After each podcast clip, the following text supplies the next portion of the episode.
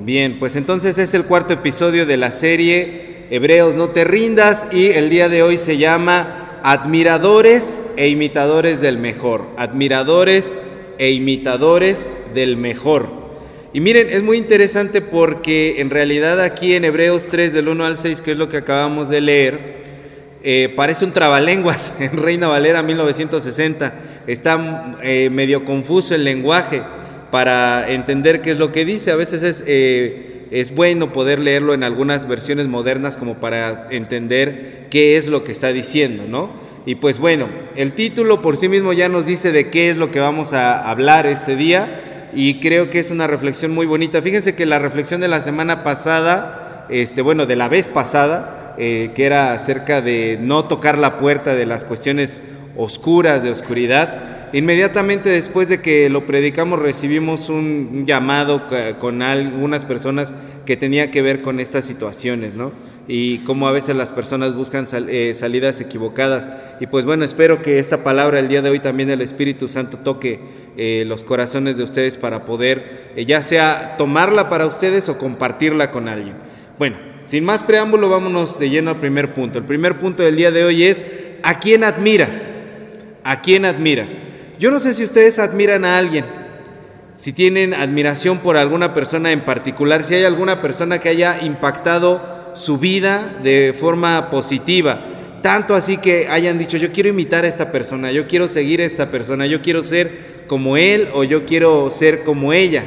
En la vida es importante tener referentes positivos, es importante tener personas que guíen nuestra vida, nuestra vocación. Yo recuerdo cuando yo era niño, que mi mamá siempre escuchaba la radio en las mañanas y como iba en el turno matutino, pues siempre yo amanecía escuchando la radio. Y alguna vez cuando yo tomé la decisión de querer estudiar ciencias de la comunicación, periodismo, locución, este, uno de mis tíos me dijo, eh, hubo alguien que a ti te impactó tu vida, que dijiste yo quiero ser como ese, como ese locutor o como ese periodista que sale en la radio. Y en ese momento yo muy torpemente dije, no, pero no me daba cuenta que como yo había nacido eh, envuelto de ese eh, ambiente radial que todo el tiempo estaba escuchando la radio, pues estaba acostumbrado a las voces de las personas que salían en la radio. Pero en realidad sí hubo muchos de ellos que, impactaron mi vida y que yo dije, yo quiero ser como esta persona, no quiero llegar algún día a tener un programa que la gente también me escuche como los, los escuchamos a ellos, ¿no? Y es importante en la vida tener referentes, porque las personas que son referentes te dan luz en tu vida.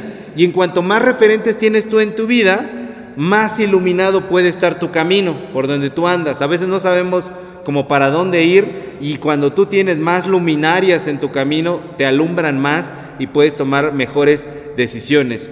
Mi comediante favorito Woody Allen decía, todos copiamos. Así que si tú le vas a copiar, cópiale a los mejores.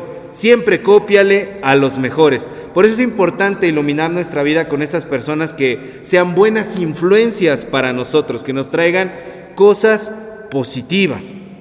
Y siempre hay personajes así importantes, ¿no? Preguntándole a la computadora quiénes son de los personajes más admirados a nivel mundial, la computadora me daba una, una lista de referentes internacionales de todos los ámbitos, de la política, eh, gente de la religión, gente de las artes, de los espectáculos, de los deportes, y me decía entre otros, dice, mira, actualmente de los más, más admirados, por ejemplo, sigue en la lista Nelson Mandela, este líder eh, africano, ¿verdad? Que, fue de, gran eh, ayuda a los derechos humanos.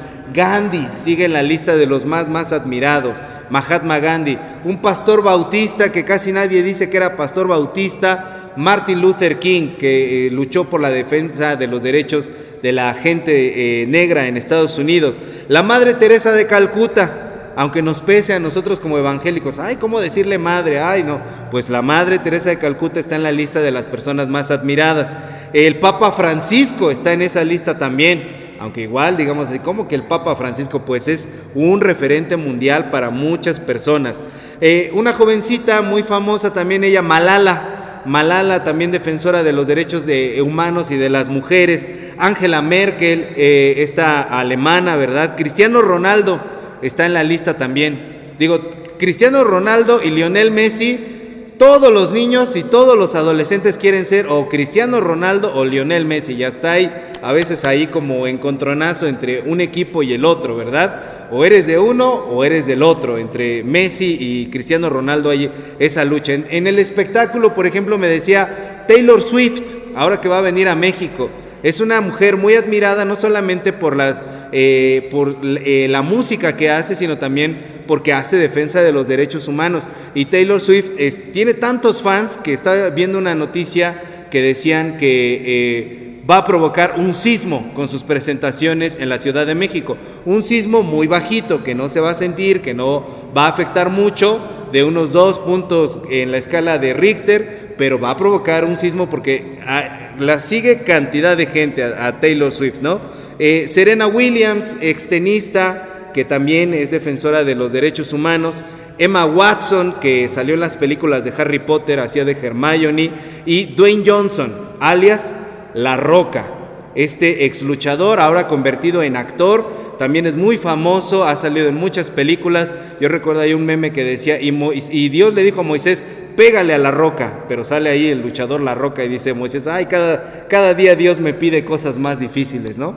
Son, son actores, son artistas, deportistas que están a nivel mundial como de las personas más, más admiradas. Y seguramente, además de estos artistas, además de estos famosos, en nuestra vida, hay nombres de personas que a lo mejor no son tan reconocidas a nivel internacional o mundial, pero que quedaron inmortalizados en nuestras vidas. El domingo, en el culto de aniversario, la pastora Sabdiel, por ejemplo, nos compartió dos nombres, ¿verdad? ¿Quiénes eran? ¿Alguien recuerda qué nombres eh, dijo la pastora Sabdiel?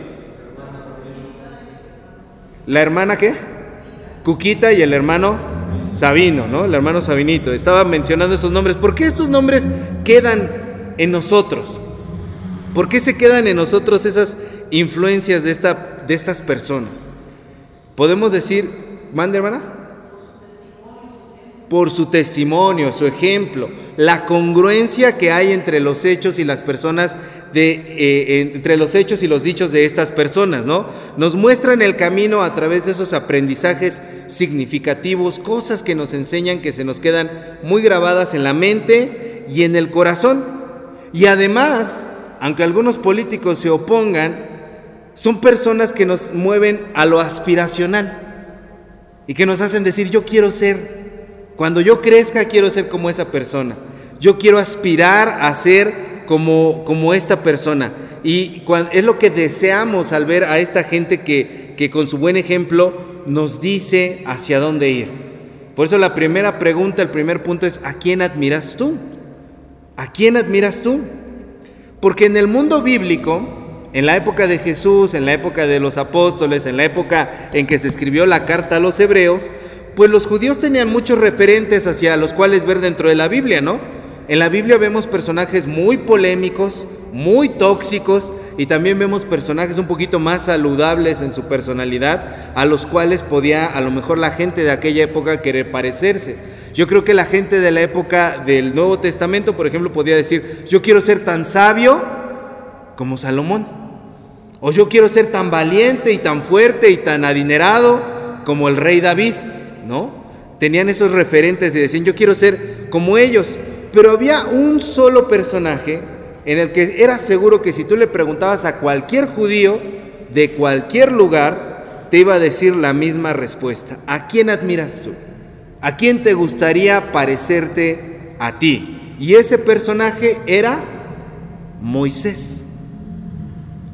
Moisés era la aspiración de todo, de todo judío. Y creo que hasta el día de hoy puede ser la, la, aspiración de todo judío. Yo creo que a lo mejor no hay judíos que digan, ah, yo como me encantaría ser como el profeta Jeremías, para que me zarandeen, me echen al pozo, me latiguen, me amarren, me peguen, me encarcelen, me humillen y me torturen. Híjole, Diosito, yo te pido ser como el profeta Jeremías, es mi sueño.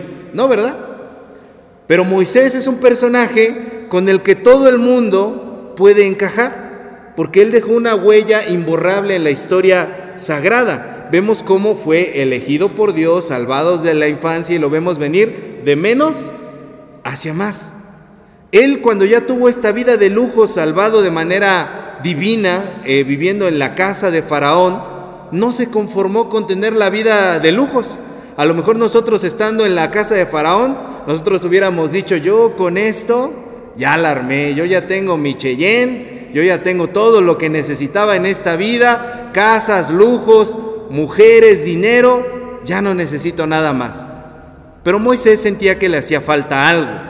Y entonces es cuando empieza a explorar sus propios orígenes, se mete en problemas, termina matando allá a un soldado egipcio y cuando eh, tiene estos problemas termina en una crisis que sale huyendo de su país por haber asesinado a un, a un soldado egipcio. Y de repente por fin encuentra calma en su vida y cuando piensa que su vida ya va a ser tranquila, tranquila, tranquila, ¿quién se le aparece? Dios. Un día de labores común como cualquier otro día, Dios se le aparece y le dice, Moisés, tengo para ti una misión. Vas a liberar a mi pueblo y vas a hablar delante de Faraón. Ay, nanita, yo que tan cómodo ya estaba de este lado, y pues ni modo, le toca a Moisés encabezar y cuando ya logra el triunfo, lo máximo que se pudo haber hecho, a experimentar las diez plagas, la liberación del pueblo de Israel a través del Mar Rojo, se encuentra con que el pueblo es una bola de rebeldes. Es una bola de rebeldes que le sacan canas verdes al pobre Moisés y que lo hacen sufrir de una manera tremenda, lo hacen sufrir al pobre Moisés. Pero podemos ver que con Moisés nos podemos identificar todos. ¿No sabes qué hacer con tu vida? ¿Te pareces a Moisés? ¿Tienes muy identificado qué es lo que quieres hacer con tu vida? ¿Te pareces a Moisés? ¿Eres pobre? ¿Te pareces a Moisés? ¿Eres rico y acaudalado, fifí? ¿Te pareces a Moisés? Todos en algún momento de la historia de Moisés podemos encajar con ese gran líder que él fue, ese gran hombre de Dios. Entonces es un ser una persona admirada por todos desde la antigüedad. Y por eso, en este pasaje de Hebreos 3, del 1 al 6, ese es el planteamiento que el autor de la carta de los Hebreos dice. Yo sé que ustedes admiran a Moisés. Es importante admirar a alguien. Qué bueno que admiran a Moisés. Yo veo que ustedes quieren muchísimo a Moisés, pero les quiero decir algo más. Ahí entonces el autor de la carta de los hebreos no regaña a los hebreos por eh, admirar a Moisés, sino que les dice que es importante poder tener referentes y poder conocer eh, esto, ¿no? La vida de alguien más. Es muy importante poder admirar a alguien, pero es también muy importante cuidar a quien admiramos, sobre todo en nuestra sociedad. Y en nuestra sociedad es bien, bien delicado ver a quién admiramos porque lamentablemente Vivimos en una sociedad en donde a lo bueno le llaman malo y a lo malo le llaman bueno. Y entonces la gente anda, admirando a políticos corruptos y hasta los defiende. No, yo voy con los del partido fulano. Pues ¿qué te pagan? Tú comes de allí, Estás de veras de ahí, depende de tu vida como para que te estés peleando con tus familiares por estar defendiendo a los políticos que son unos corruptazos, a los cuales tú no les importas en lo más mínimo. No, no, no, no, me no hables de mi candidato, no hables de mi gobernador, no hables de mi presidente porque él es santo, inmaculado, bendito, Dios mío. Sal de ahí, de la enajenación, de que a quien quiera que a cualquier color que tú le vayas, no les importas. Tú para ellos eres un voto y ya. Y hay gente además, niños, jovencitos, admirando a los narcos. Mamá, yo cuando sea grande quiero ser como el Chapo. O quiero ser como el hijo del Chapo. O como el Mayo Zambada. Quiero ser de la cártel nueva generación. Dios mío. Qué terrible la sociedad en la cual estamos viviendo. En la cual las series de los narcos son las series de los nuevos héroes. Y entonces la gente los ve de manera que los admiran. Yo quiero ser como el peso pluma, mamá, que le canta odas y alabanzas a todo ese mundo, que dice que se levanta temprano y se pone a forjar paquetes de droga. Híjole, hermanos, estamos viviendo en un mundo terrible en el cual en lugar de admirar lumbreras y gente que traiga algo bueno a nuestra vida, vivimos en una sociedad que admira seres de oscuridad.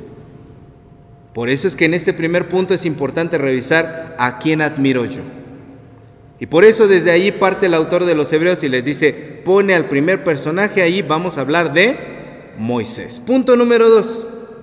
Después de darles esta situación de hacer ese planteamiento, yo sé que Moisés les trae eso a la memoria, es muy importante para ustedes, quiero decirles algo.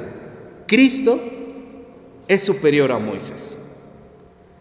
Pero el autor de la carta de los hebreos no lo dice nada más así porque sí.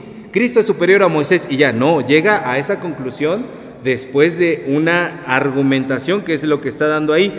Primeramente eh, em, invita a sus oyentes a poder reconocer, ok, ustedes tienen muy importante la historia de Moisés aquí, pero hay que jerarquizar, ordenar, poner en orden las admiraciones que tenemos en la vida. Quien sea que tú admires, hay alguien que va primero hay alguien que tiene mayor importancia. Y entonces les dice aquí en la carta a los hebreos en el capítulo 3, les dice en el versículo 2, el cual es fiel al que lo constituyó como también lo fue Moisés en toda la casa de Dios. Moisés en el versículo 5 a la verdad fue fiel en qué? En toda la casa de Dios. A ver, miren lo que les está diciendo. Les está diciendo, miren, Moisés fue muy importante para ustedes, es muy importante para ustedes. Moisés fue fiel en la casa de Dios. Esto es curioso porque Moisés construyó el templo. No, Moisés no construyó la casa de Dios. Entonces, ¿qué es lo que está diciendo aquí el autor a la carta de los hebreos? Bueno, casa, la palabra casa en griego es oikos, como el yogurt. ¿Han visto ese yogurt? El oikos. Bueno, cada vez que lo vean es casa, significa casa o morada o habitación en griego. Eso es lo que significa el nombre de ese yogurt. Y les dice, bueno, Moisés, él fue muy fiel, él ha aportado mucho a nuestras vidas, igual que lo hizo Jesús. En primer lugar dice, miren, los dos están en el mismo plano, empates. Jesús fue fiel, Moisés fue fiel. ¿En qué fue fiel Moisés? Fue fiel en la casa de Dios, en el oikos, en la morada. Los judíos, los hebreos, creían que Dios moraba que Dios habitaba, que Dios tenía su casa, no solamente en el tabernáculo. ¿Qué cosa era el tabernáculo? El tabernáculo era una tienda que Dios le mandó construir a Moisés. Era una tienda que se construía donde llegaban y que se volvía a desarmar cuando ellos se iban a otro lugar. Y los levitas iban hasta el frente con la casa de Dios, el tabernáculo ahí envuelto y tenían que ir hasta el frente de todos simbolizando que Dios caminaba con ellos, se movía con ellos e iba delante de ellos. Y a donde quiera que ellos llegaban, primeramente llegaba el tabernáculo con todas las cosas sagradas y entonces allí, primera cosa que había que hacer, armaban el tabernáculo y alrededor del tabernáculo se tenían que acomodar ellos. Tres tribus de este lado, tres tribus de este lado, tres tribus enfrente, tres tribus atrás. El orden era estricto. Al sur fulano, al norte fulano, al este, al oeste, no se podía mover de esa manera. El orden era muy, muy estricto. Dios le da a Moisés unas indicaciones ultra específicas de cómo hacer el tabernáculo. Le dice qué materiales va a usar, le dice qué telas va a usar, le dice qué maderas va a usar, de qué medidas, de qué formas, en dónde va a estar la ubicación de la casa de Dios. Detalles mínimos que quedaron hasta la, para la posteridad. Y quien ha leído el Antiguo Testamento, cuando pasamos por esa parte, Ay, Diosito, uno se marea con tantas cosas que están puestas allí, pero se tenía que seguir al pie de la letra. ¿Saben por qué? Porque se tiene que poder reproducir. Y a la fecha los judíos están esperando por poder volver a, levantarle casa a Dios y ahí tienen las indicaciones hasta el mínimo detalle. Entonces, Dios moraba en esa tienda. Sí, pero no solamente moraba en esa tienda. Dios moraba en todo lo que se hacía en esa tienda. ¿Qué era lo que se hacía en esa tienda? Bueno, dentro, en las habitaciones que había, había hasta señalizaciones, indicaciones de dónde se ponía la mesa, qué iba encima de la mesa, quién podía entrar, cuándo podía entrar, cómo debía entrar, qué palabras debía decir, qué ropa interior debía usar. No podía usar cualquier ropa. Ahí está indicado de qué tela debían ser sus calzoncillos, Ah, y la ropa para que no sudara y no fuera impuro delante de Dios. Todo, todo, todo está especificado de manera específica y muy minuciosa en el Antiguo Testamento. Y se hacían sacrificios y ofrendas. Y las indicaciones de cuánto debía pesar algo, qué animales se debían sacrificar, de qué manera, qué materiales se recibían, qué materiales no. Había reglas estrictas, nada de que, ay, pásamela hoy, Moisés, ¿cómo ves? No, no, no, no, no, no, no. Con Dios no se juega. Había que ser estricto en esas cosas. Y todo eso era donde Dios moraba. Entonces cuando dice que Moisés fue fiel en la casa de Dios, a eso se está refiriendo, a todo eso. Todo ese sistema tan complicado era responsabilidad de Moisés. Y Moisés cumplió con todo eso. Moisés no podía tener ni un solo error en esas cosas, ni permitir que los sacerdotes tuvieran ni un solo error en esas cosas, porque si había un solo error, la bendición de Dios no llegaba la presencia de Dios no se manifestaba, no había perdón de los pecados, no iba a haber bendición para las cosechas, para la siembra en tiempos futuros. Si había un solo error, el pueblo se iba al acabose. Moisés no podía decir, es que las administraciones pasadas, nuestros adversarios, no, Moisés no podía andarse con esas cosas, hermanos. Moisés no podía decir, es que nosotros no sabíamos, yo no sabía que mi hermano Aarón recibía los fajos de dinero. No, no, no. Moisés no podía hacer ese tipo de cosas. Tenía que estar estricto en todas las cosas que sucedían. Por eso, cuando el autor de la carta de los hebreos elogia a Moisés y dice, Moisés fue fiel en todo en la casa de Dios, a eso se está refiriendo. Era una labor titánica, era una labor gigantesca, era una labor enorme, era una labor muy, muy grande, muy admirable. Y por eso en Moisés descansaba el bienestar del pueblo entero, de la comunidad entera. Una vez hecho ese planteamiento, el autor de, de la carta de los hebreos les dice, sí, pero Jesús merece más gloria que Moisés. ¡Pah! Esto a la cabeza de los judíos le debe haber estallado así de, ¿cómo? ¿Cómo es posible? Los, los, lectores de la carta de los hebreos se debieron haber asombrado de esto. Jesús merece más gloria que Moisés. Y miren, aquí el lenguaje de la Reina Valera está mucho, muy enredado, pero ven el versículo 3 dice, porque de tanto mayor gloria que Moisés es estimado digno este. ¿Este quién? Jesús. Cuanto tiene mayor honra que la casa el que la hizo. Entonces dice, Moisés cuidaba la casa de Dios, pero tiene mayor honra y mayor gloria el que hizo la casa que la casa misma. ¿Y quién fue el que hizo la casa? Dios, porque toda casa es hecha por alguno, pero el que hizo todas las cosas es Dios. Y sigue diciendo, y Moisés, esa la verdad, fue fiel en toda la casa de Dios como siervo para testimonio de lo que se iba a decir, pero Cristo como hijo sobre su casa. Lo que está diciendo ahí es, el que construyó la casa es mayor y Moisés era solamente un mayordomo, un siervo de la casa de Dios, pero Jesús es hijo del patrón. Era mayor. Moisés era una chichincle, un siervo, hay un mayordomo, pero Jesús es hijo del mero mero, del dueño de la casa. Como cuando usted le dice a su vecina, estoy hablando con el dueño del circo, no con los animales, ¿no? Bueno, le está diciendo lo mismo allí. Jesús es dueño de la casa. Y cuando está diciendo esto que es hijo de Dios, lo está equiparando a Dios. Por lo tanto, lo que está diciendo es Jesucristo mismo hizo la casa. Dios hizo todas las cosas, Jesucristo hizo todas las cosas. Y va más allá. El autor de la carta de los hebreos se atreve a decir una cosa aún mucho, mucho, mucho, mucho más fuerte. En el versículo 6 dice, pero Cristo como dijo sobre su casa, la cual casa somos nosotros. La casa de Dios ni era el tabernáculo, ni eran los sacrificios, ni era todo ese sistema. La casa de Dios somos nosotros. ¿Siempre? ¿Todos? No. Somos nosotros, vean lo que dice, somos nosotros, hay una condicional, somos nosotros si retenemos firme hasta el fin la confianza y el gloriarnos en la esperanza.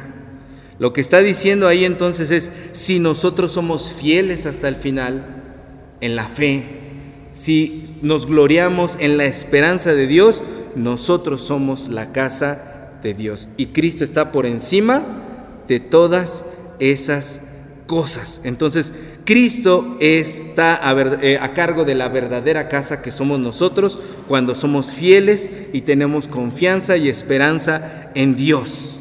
Entonces lo que les está diciendo hoy el autor de la carta de los hebreos a los hebreos es, está bien que admires mucho a alguien, pero cualquier persona que tú admires es solamente mayordomo de Dios.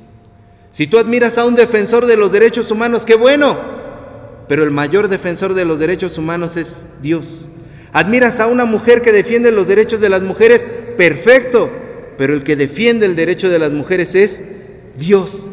A quien sea que tú admires, inmediatamente tienes que voltear la vista hacia arriba para ver quién está por encima de esa persona y quién sostiene a esa persona. Sea un artista, sea un deportista, sea un activista, sea un maestro en tu vida. Recuerda a quién admiras. La persona que tú pensaste en el primer punto, yo admiro a fulanito, yo admiro a sotanito. ¿Quién estaba encima de esa persona? Dios, todo el tiempo. Por lo tanto, no podemos perdernos en la idolatría, ¿verdad? Todos somos aprendices, todos somos alumnos. Yo admiro un montón de personas. Pero encima de esas personas está Cristo. El que admira a otros sin admirar a Cristo y sin voltear a ver al que está encima de ellos es un idólatra. Y tú lo puedes ver. Es que el pastor fulano, ¿y tú cómo has crecido en tu vida?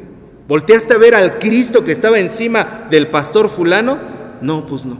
Yo nada más lo admiro a él. Eres idólatra. Es que el Papa, y tú volteas a ver a Cristo que está encima del Papa. No, es que a mí el Papa. No, eres idólatra. Pero la persona que voltea a ver al que está encima del que él admira, no es idólatra, es discípulo.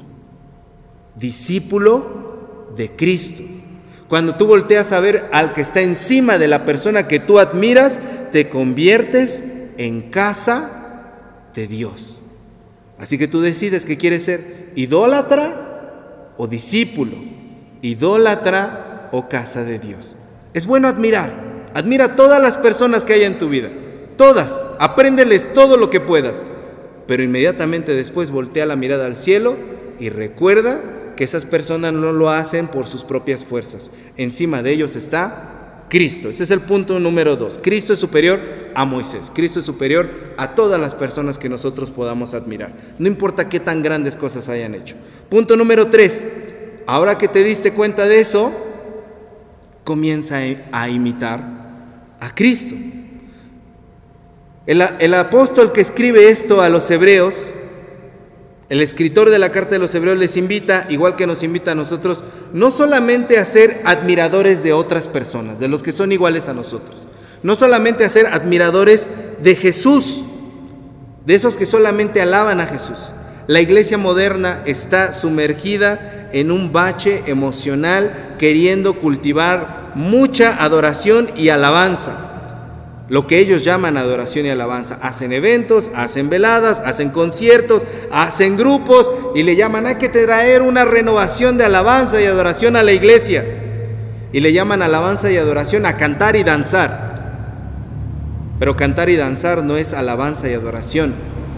Eso es tan solo una parte de la alabanza y la adoración. Es la parte musical de la alabanza y de la adoración. ¿Qué es la verdadera alabanza y qué es la verdadera adoración? es cuando nos convertimos, como diría el autor de los Hebreos, en casa de Dios. Alabar y adorar a Dios es cuando tú te conviertes en casa de Dios. La traducción, nueva traducción viviente en estos versículos dice, somos casa de Dios si nos armamos de valor y permanecemos confiados en nuestra esperanza en Cristo. La Reina Valera dice, somos casa de Dios si retenemos firme hasta el fin la confianza y nos gloriamos en su esperanza. Es decir, la alabanza y la adoración verdadera es cuando nos convertimos en cristianos de adeveras. Cristianos contra viento y marea.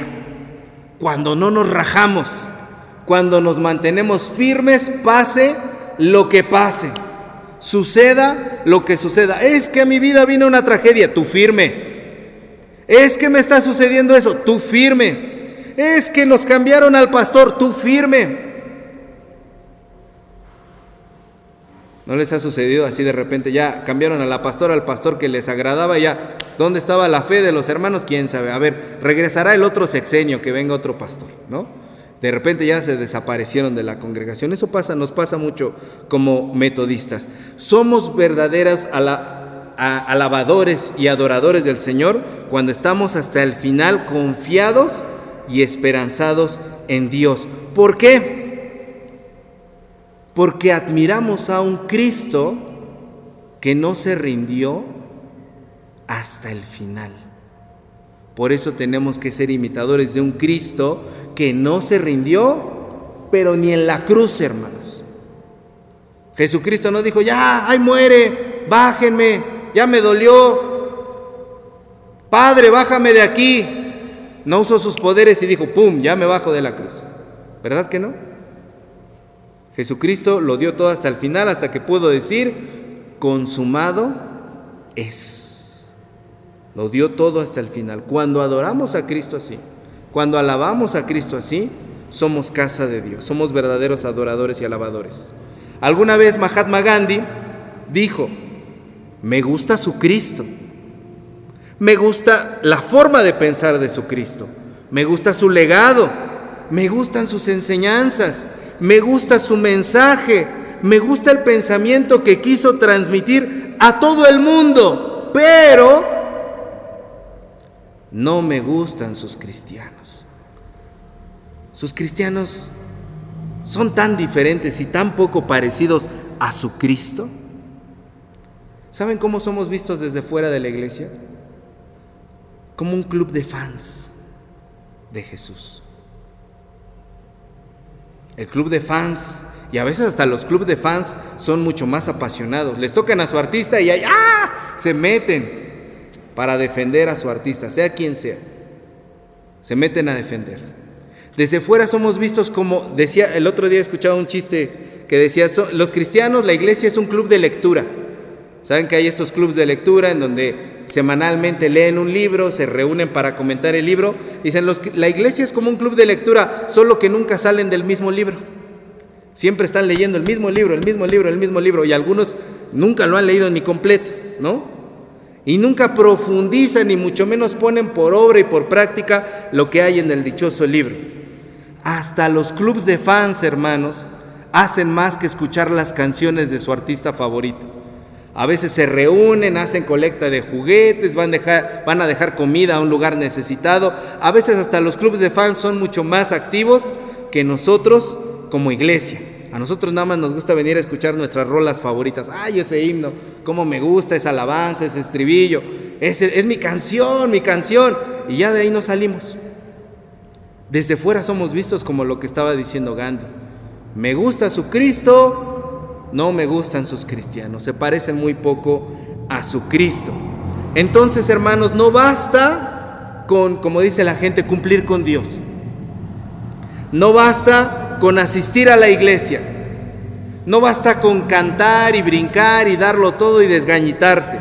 No basta con aprenderte todos los versículos de la Biblia y entrar a todas las clases de estudios bíblicos. Lo único que basta es lo que el mismo Jesús dijo. Mateo 16, 24, por favor, léanlo conmigo. Evangelio de Mateo, capítulo 16, versículo 24. ¿Ya lo tiene? Mateo 16, 24 dice, leemos, entonces Jesús dijo a sus discípulos, si alguno quiere venir en pos de mí, niéguese a sí mismo y tome su cruz y sígame. Eso es lo único que basta. Necesitamos convertirnos en imitadores de Jesús. ¿Cuándo? En nuestro diario vivir. De modo que nuestra fe pueda ser firme y nuestra gloria sea tener esperanza en Él. Nosotros, hermanos, somos obra del Señor.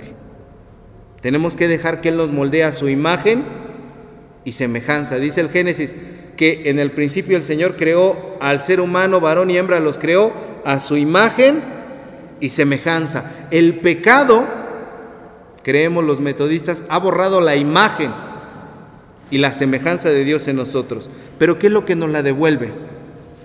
La fe en Cristo y el estar cerca de Cristo. El estar cerca de nuestro papá nos hace volver a parecernos a Él. Entonces, así como cuando admiramos a alguien, tomamos rasgos de esa persona, ideas de esa persona, modos de esa persona, palabras de esa persona, del mismo modo, hoy la carta de los Hebreos nos ayuda a contemplar a Jesús, admirar a Jesús y poder imitar a Jesús. Ese es el mensaje que está escondido en estos seis versículos tan sencillos y tan profundos del capítulo 3 de los Hebreos, que terminemos siendo admiradores e imitadores del mejor. Si le vas a copiar a alguien, cópiale al mejor. Y el autor de los Hebreos en seis versículos nos dice, pero el mejor no es Moisés, el mejor es Cristo, Cristo Jesús. Entonces tú estás dispuesto a hacer realidad esa imitación del Señor en tu vida? Hebreos, no te rindas. Todavía no eres como Cristo. Todavía no soy como Cristo. Todavía no somos como Cristo. Por eso somos invitados a comenzar a imitarlo hoy.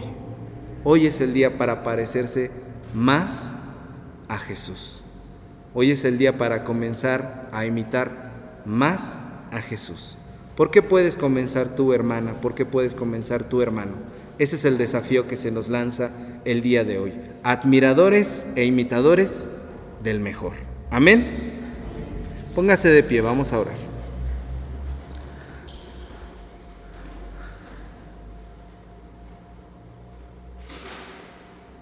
Queremos ser más como tú, Señor. Ver la vida como tú, Señor. Queremos realmente ser imitadores tuyos y poder poner nuestra vida a tus pies y seguirte, Señor. Tomar nuestra cruz y parecernos más a ti. Que la gente pueda ver, Señor, ese parecido contigo. Que tú nos ayudas, Señor, a encontrar nuestra verdadera personalidad y realmente quiénes somos y cuál es el destino y el rumbo y el propósito de nuestras vidas. Solo tú, Señor, nos puedes ayudar. Si estamos perdidos en nuestro camino de vida, Señor, ayúdanos a encontrarnos. Si sabemos, Señor, hacia dónde dirigirnos, ayúdanos a ambicionar más en ti, Señor. Más ser como tú, más crecer, Señor, en ti. Y, Señor, si aún no nos hemos decidido a seguirte, muéstranos el camino y que hoy al mirarte a ti, Señor, y recordar las buenas enseñanzas que otros han dejado en nosotros, podamos ver que tu mano, Señor, siempre estuvo actuando a través de esas personas para traernos a ti. Señor, queremos parecernos a ti. Ayúdanos en el nombre de Jesús. Amén.